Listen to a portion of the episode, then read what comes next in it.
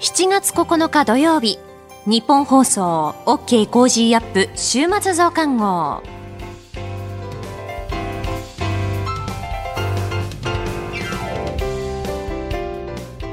ニッポン放送アナウンサーの新行市佳です。OK コージーアップ週末増刊号今週の放送でセレクトした聞きどころ今後のニュースの予定今週の株式市場のまとめと来週の見通しなどを紹介していくプログラムです。番組の後半は Cozy up コメンテーターがゲストと対談するコーナー。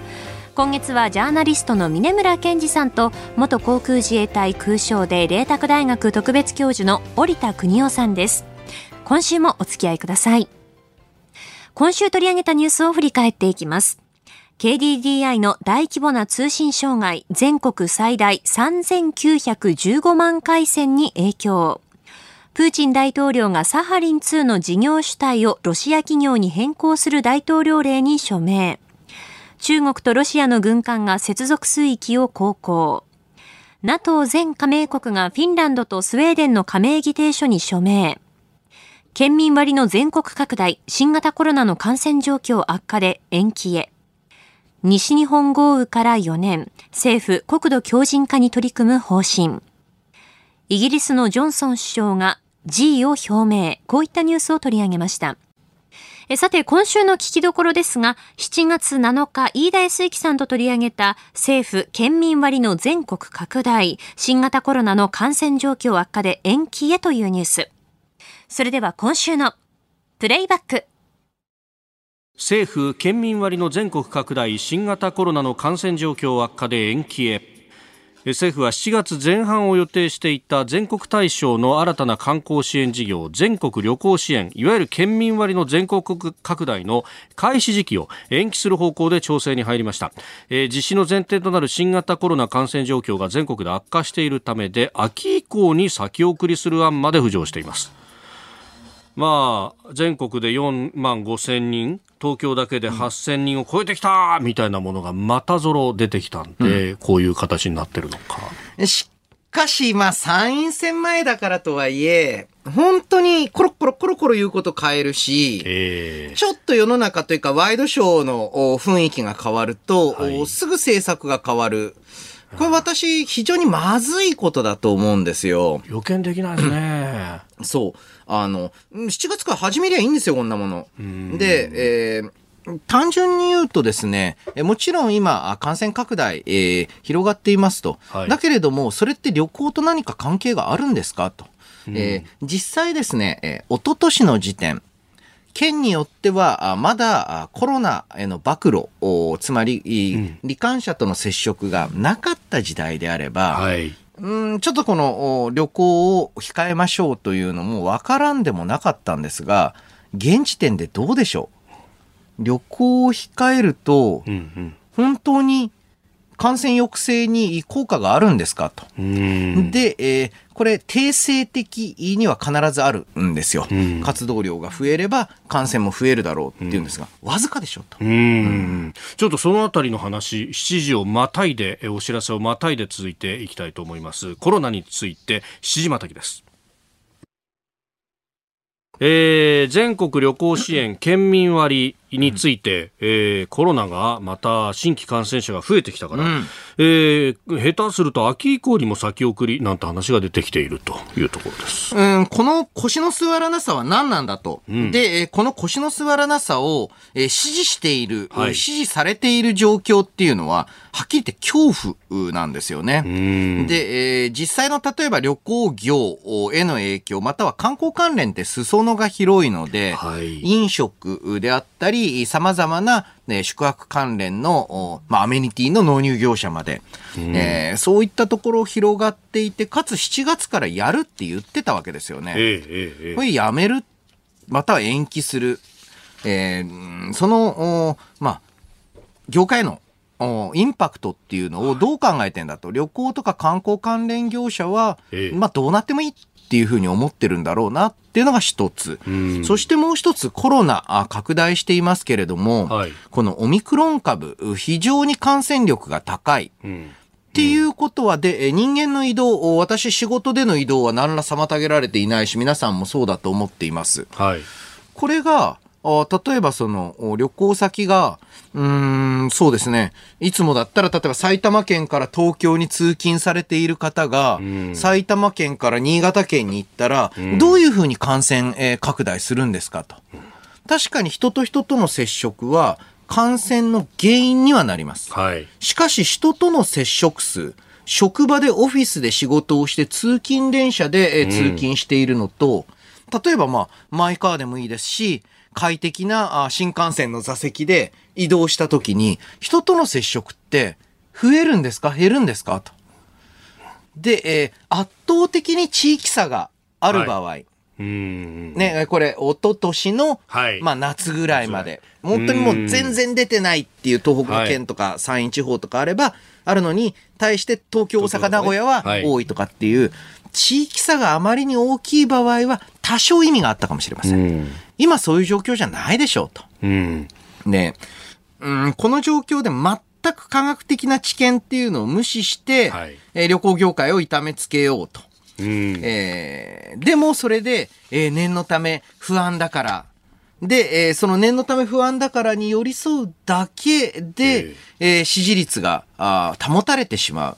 これね、えー非常に、えーまあ、民主主義の恐怖みたいなものを感じてしまいますよね。まあね、あの、で、その、まあ、かつてのその3年ぐらい前の当時だったら薬もない、うん。で、ワクチンもないという中でというのは確かにその恐怖もわかるというところですが、今は不安だったら、じゃあワクチンを打てば、ある程度こうね、少なくとも重症化予防にはかなり資するものがありますよという話であるとか、あるいは、えー重症化する前に、えーきちっとした医療に、いいアクセスができれば、そこで、あの、進行を抑えて、で、えー治すことまでできる薬だってできてきているといううところまで来ているんですかそうなんですよね。で、さらに言うと死亡者数、はいう増えている云々と言いますけれども、えーコロナの症状そのものがあ死因になっているのかどうか。えーさらに言うと亡くなられている方、あご高齢の方多いわけです。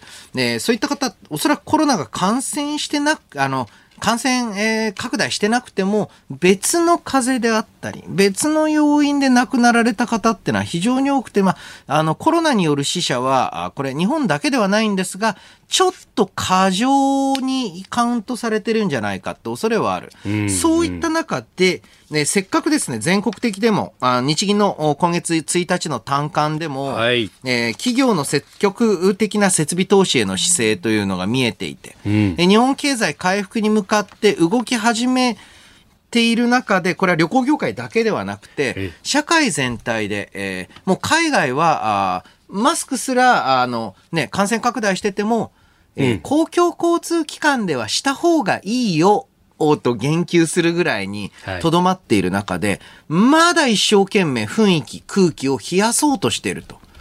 うん、何を考えてるんだろうなと。そうですよね。あの、毎月勤労統計調査も今週出ましたけれども、もうサービス業だとか、まさにこの、お旅行を支える人たちの雇用がようやく戻ってきているとそうか、賃金も上がってきているっていうデータがようやく出てきたというのに、ここでまた冷や水かと。あそうなんです。さらに、えー旅行飲食関連は人が集まらなくなってます。うんだって、お国の都合でいきなりお前んとこ営業するなと。あ2020年には協力できたと。はいだけど、今、えーその旅行業界について、旅行が危ないよって情報発信、危なくないんですけれども、みたいな情報発信をする、される、ぐらいの。で、さらにまた、あの、県によっては飲食店への規制を考え始めてる県もあるそうです。あうん、それはもうね、飲食とかサービス観光業に、つくな、やめろってメッセージを発し続けてるんですよ。こんな無茶苦茶なことはないと思いますよ。えー県民割の全国拡大延期へというニュース、足元のコロナというところでありました。この後はこれからの1週間のニュースの予定と後半は今週の株式市場のまとめと来週の見通しと続きます。どうぞ最後までお楽しみください。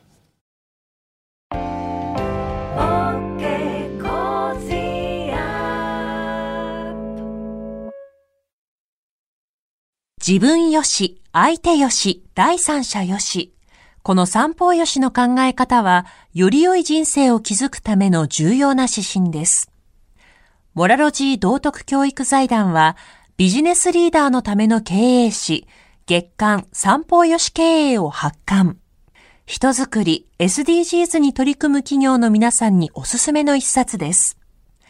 お問い合わせいただいた方全員に、月刊三方よし経営の見本誌、さらに小冊子心に残る話ベストセレクションを漏れなくプレゼントしています。詳しくはニッポン放送のホームページ内のバナーをクリック。創立96年、道徳で人と社会を幸せに。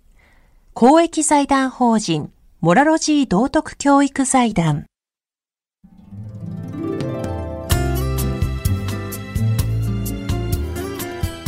OK コージーアップ週末増刊号。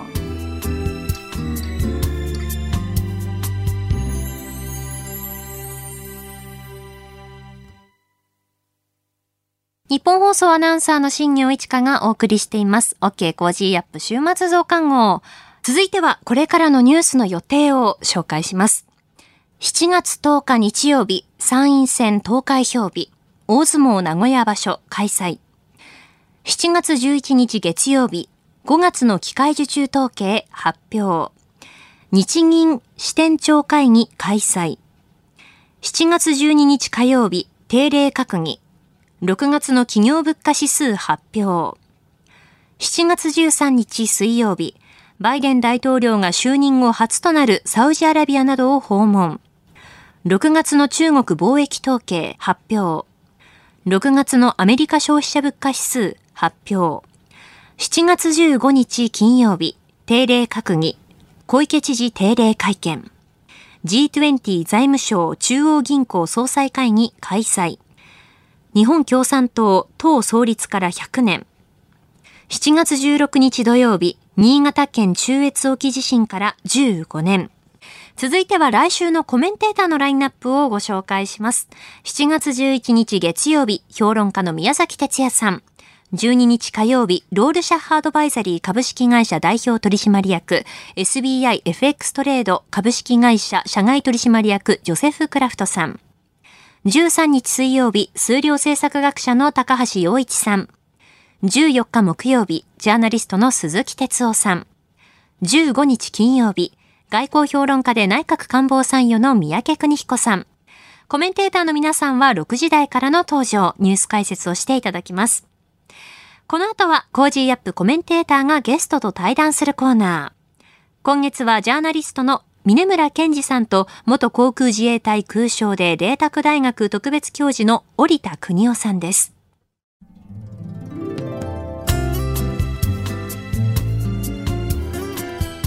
OK コージーアップ週末増刊号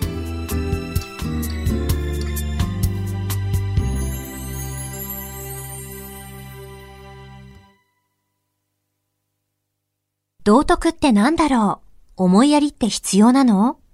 その答えは道徳を考える月刊誌ニューモラルにあります。今や日本人の道徳力は世界からも大注目。さああなたも道徳を学びませんか？お問い合わせいただいた方全員に月刊ニューモラル、さらに小冊子心に残る話ベストセレクションを漏れなくプレゼントしています。月刊ニューモラルは創刊50年。日々の出来事をテーマに人間力が豊かになるエピソードが満載です。詳しくは日本放送ホームページ内のバナーをクリック。道徳で人と社会を幸せに。公益財団法人、モラロジー道徳教育財団。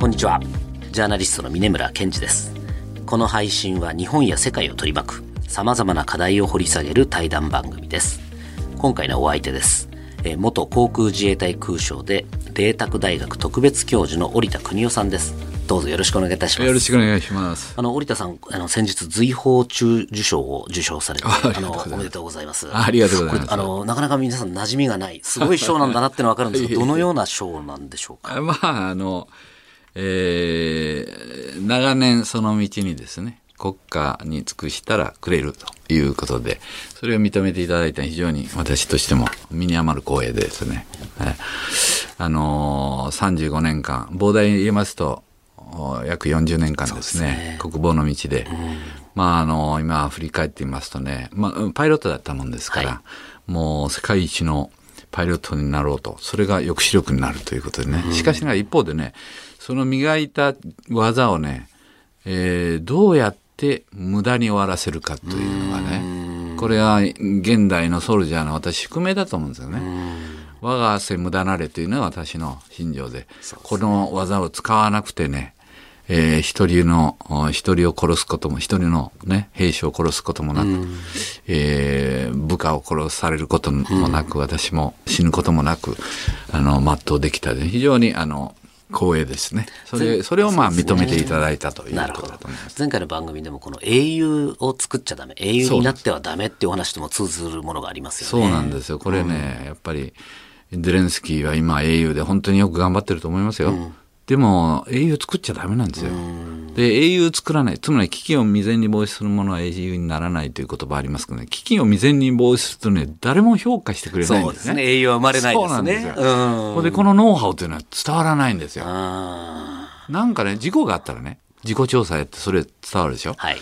無事故、あるいは危機がなかったというのはね、誰か頑張ってるんですよ。そうですね。これは本当に難しいところ、ね。まさに今の自衛隊の現場の方々ってそうですよね。はい、だからまあ後輩にもね、我が汗無駄なれということで厳しい訓練やるんだぞということをね、あの、そあの伝えてるんですけどね。その精神が今でもね、まだ息づいてると思うんですが、はいまあそこで言うと本当にあの私もよく那覇基地に公演に行かせていただいたりとかした時にあのこの奥の格納庫とか、あの中の見せていただくことがあるんですが、まあとにかくすごいですね、スクランブルの回数がそうです。ね。半端じゃないですよ。いや、もうなんか見てても目まぐるしい勢いでやってて、はいこれ、現場の方が本当よく持ってるなと思うんですが、もう当然これはもうね、対象国言わないですけども、某中国しかないですもん そうでね。すね。うんはい、私も冷戦花から一番スクランブルが多かった時に小松基地でですね、戦闘機パイロットでアラートについて何回も夜中に3回上がったことありますけどね。そうです。小松だと当時でやはりソ連の、ええもうあの正面ですねああ、そうですよね。ただあの時にですね、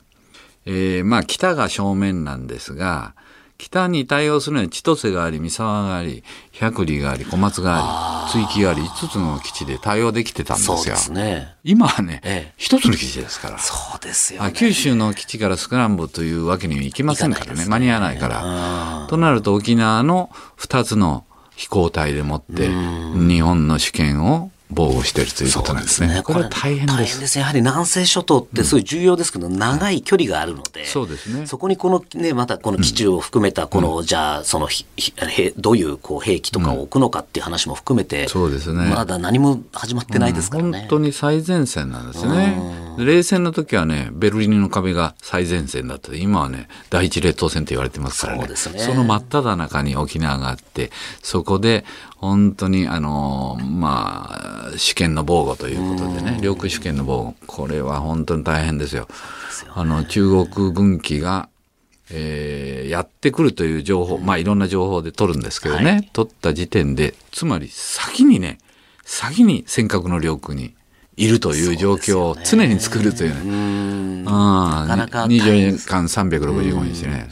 それは本当に、あの、後輩たちはよくやってると思いますよ。これ本当に失敗しちゃったら、あ、中国から見ると、あ、ここに穴があるんだなってそういうこととですねそこからこう攻められるリスクがぐんと上がるわけですかそうらね。いうことですね。それで、えー航空主権というのはね、その絶対的かつ排他的なんです。で、海上の領海主権とちょっと違ってましてね、その絶対的かつ排他的ですから、無害通行っていうのはないんですよ。すねうん、だから軍用機が来たら領空侵犯をもししたらですね、それを退去させ、あるいは強制着陸させる。はいで、それに従わなきゃね、撃ち落としてもいいんですよ。そうですねはい。だから非常に厳しい。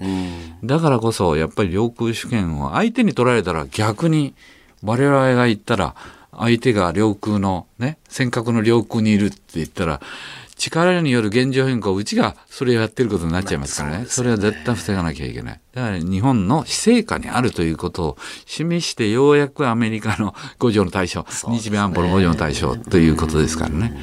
そういう意味ではね、本当に大変な。しかもそれが秒、海と違って秒単位、ひょっとしたらコンマ何秒の話ですよね。はいはいで、判断をするっていう意味では相当なストレスえですね。えストレスは本当にかかりますね。私も現役の時に、あのー、長期でスクランブル何回も上がりましたですけどね、長期が、えーベルが鳴ってから、指令が来てから、滑走路のタイヤが地上を離れるまでの間、これがですね、5分以内でなきゃダメうです厳しいです。はい、だから夜中突如仮眠してる時にビーッとブブザーが鳴って、ええ。とにかく走っていってエンジンかけて。で長期があー滑走路から離れる瞬間。それが5分以内。私が3分50秒ぐらいで上がってました。ようん、だからねあれだけ鍛えればね人間って磨けばねあの剣のようにねなるうん、ピカピカになると。はあと思います今今じゃもうとってもとってもそうなりませんけどね。でも今のこの那覇のローテーション見てると、もうなんかいっぱいいっぱいって感じしますよね。そうですね。本当に、これはね、あの、我慢比べですよね。主権、主権を、あの、奪われないように、向かう向こうは奪おうとする。そうですね隙を見つけて入ってこようとする。これをされるともう我慢比べ。だから二個飛行隊しかないんですね。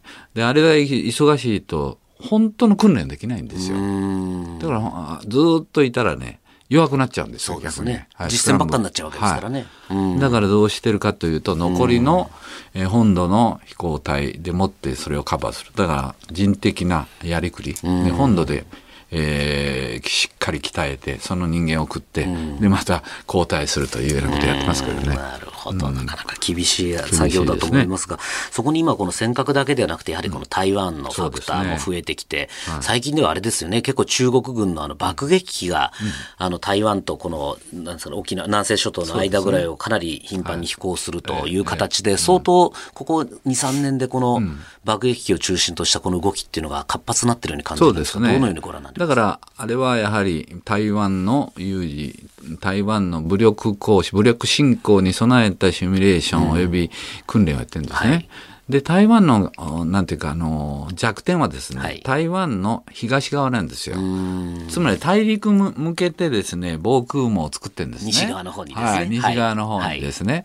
だから東、山脈を越えて東側はね、あの、ないんですね。しかもあちら側にこう、あの、格納庫を作って、こう、戦闘機隠したりしてますからね。はいあっちやられると痛いですよね。山をくり抜いてねそこにあのシェルター代わりにしたりしてんですけど、うん逆に言えば東側からね、えー爆撃機で来て巡航ミサイルなんか撃たれるとね、非常に脆弱だというところあるんですね。なんか今の飛び方見てると、あの中国の爆撃機の飛び方を見てると、なんかその訓練をしてるように見えますよそうですね。ね。その訓練をやっ我々はもう東側からも攻撃できる能力持ってるよ。だからね、戦い諦めなさいと。あれはね、認知戦なんですね、すね一つのね。うん。で、彼らの訓練もそうなんですけど、それをデモンストレーションすることによって台湾国民にね、訴える。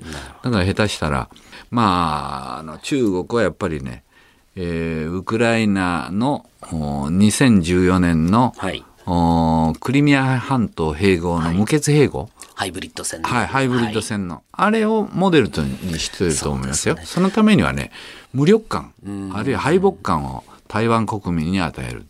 つまり、ああ、本当に戦いになったなら早く白旗を上げた方がいいよなという状態に持って、もう無持っていく。血解除しろと。そういううこととですよね。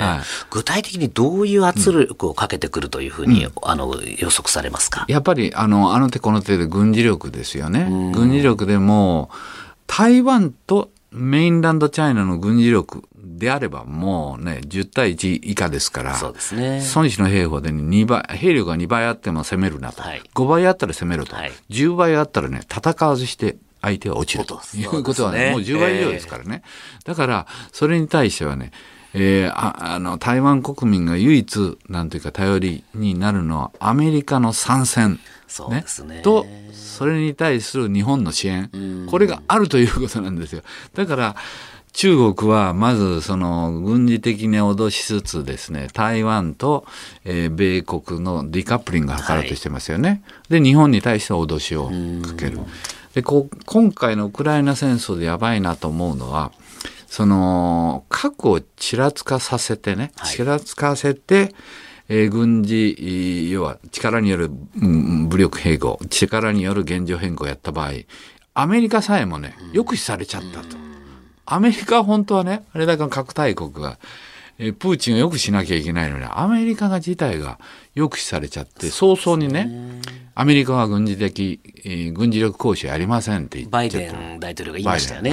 えだからね、あれは習近平見てると思いますよ。いざっていう時に。でねに日本に対してね、日本も加勢するんじゃないぞと。我々核持ってるからなって言ったらね、日本はどう対応するかということですよ。すね。はい。結構その一部の有識者の間では、今回のこのウクライナ戦争、ロシアが苦戦してるのを見て、これで習近平もあ台湾侵攻を諦めるんじゃないかっていう人がいますけど、私もそうじゃ、むしろ空将と同じで、うん。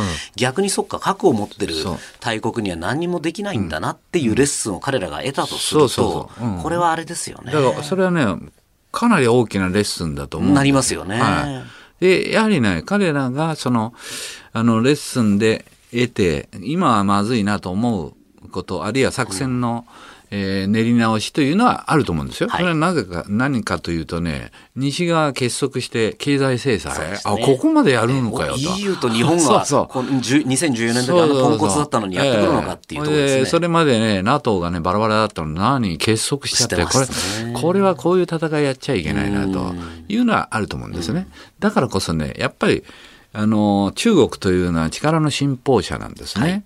力の信奉者であり、なおかつね、まあ、孫子の兵法の国ですから、あの、不戦屈敵っていうのはもう最良なんですね。そうですね。ええ。だからそれはね、力をいかに利用して不戦屈敵でやるかというのは常に考えてるとそう思うんですすね。。一番こう警戒しなきゃ、我々こうアメリカ、日本が警戒し、台湾が警戒しなきゃいけない中国によるそのまさに、えーハイブリッド戦っていうのは何だというふうにお考えうん、やっぱり、あの、私は思うのにね、その認知戦？これあの手この手でね、台湾のお指導者、あるいは台湾の国民に、その無力感を与える。だから、我々それに、それになんていうか、台湾支援するぞって言って言わなきゃいけないんですね。私と、というのはね、バイキュー政権の時にね、はい私、台湾に呼ばれてね、あのシンポジウム出たんですよ。はい本当にその後にね、あの高級幹部とお懇談する機会があってこう聞いてみたんですね。あの時も馬英九政権ですよ、はいもう変わったという話ですけど、でその時くしくもね言いましたよ。台湾は弱小の軍隊しか持ってるのに中国とね戦っても勝てないと。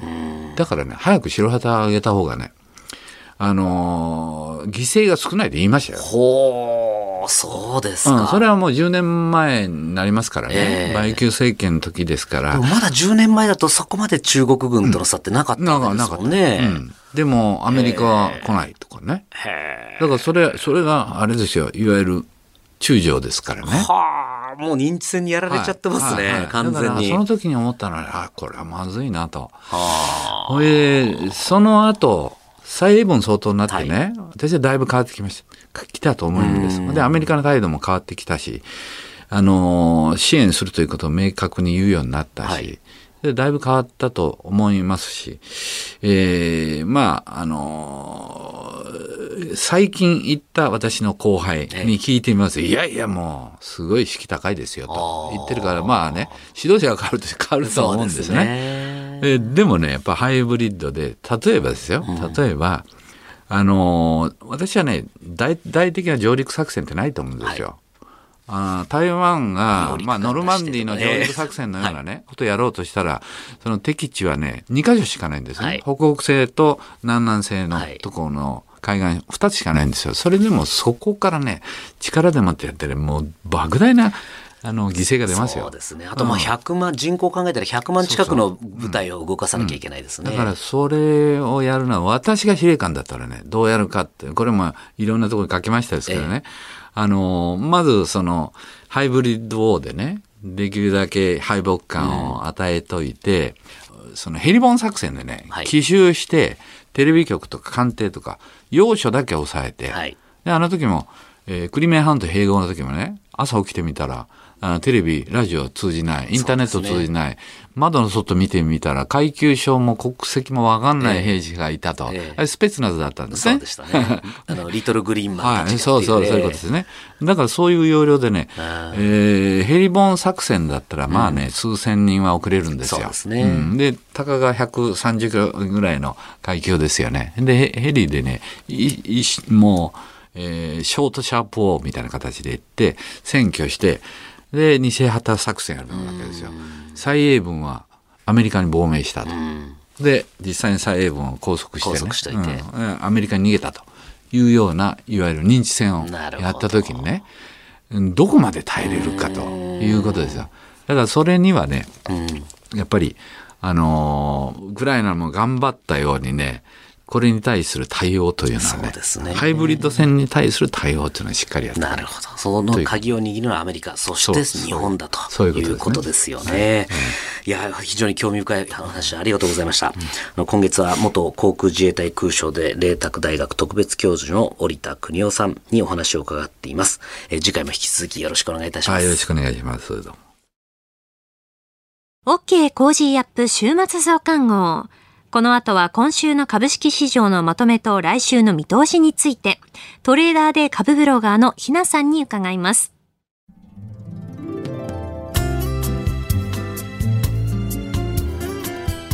OK Cozy up 週末増刊号。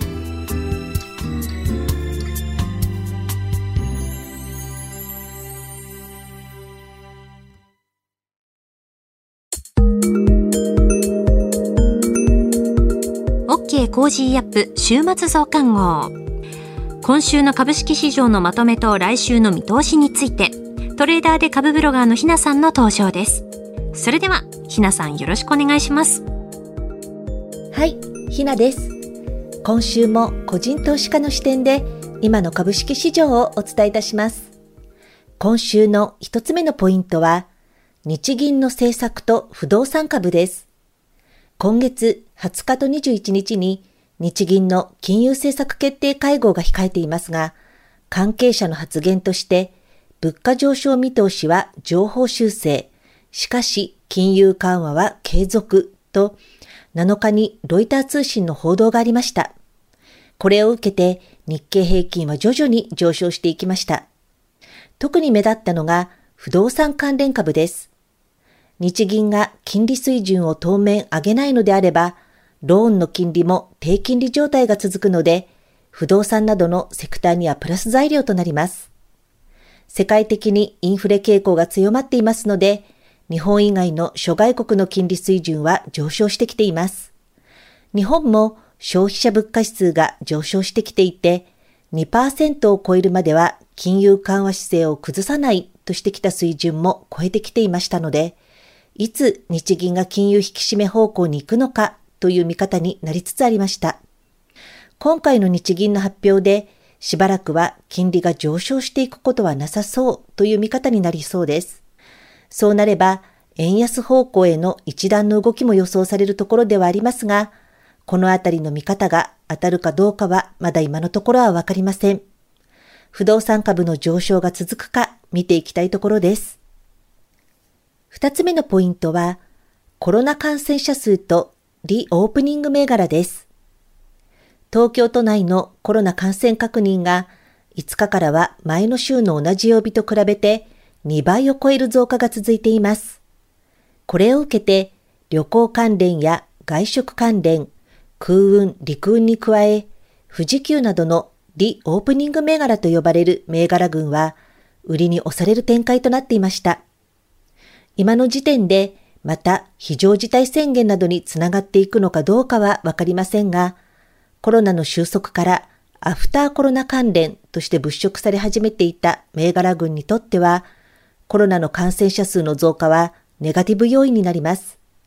また、参院選で自民党が勝利した場合、インバウンドの規制緩和から関連銘柄は買われる期待もありますので、しばらくはこの数字は気にしておく必要がありそうです。来週のポイントは、参院選後の株式市場です。10日の参院選で与党が勝利すれば、海外投資家は政権安定を交換します。ですが、金融所得課税をはじめ、増税への警戒感はくすぶり、国内市場では高額材料が混在する展開になりそうとの声もあります。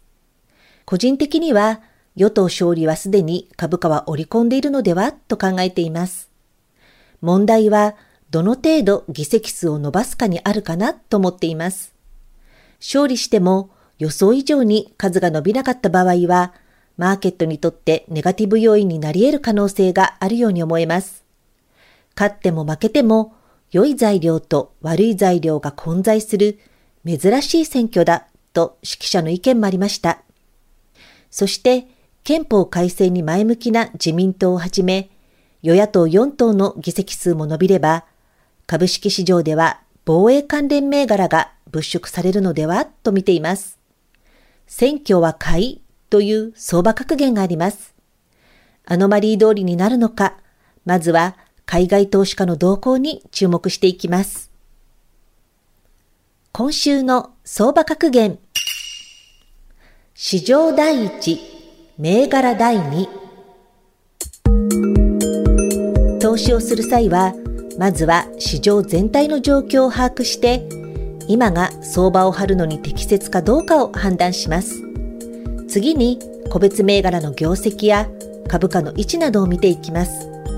銘柄を保有していると、ついその銘柄の研究ばかりしてしまいがちですが、まずは市場全体の流れを見ることが大切で、近視眼的になってはいけないという教えです。以上、ひながお伝えしました。トレーダーで株ブロガーのひなさんに今週の株式市場のまとめと来週の見通しについて伺いました。ひなの株ブログではおすすめの銘柄、株の話や投資情報などを発信しています。こちらもぜひチェックしてみてください。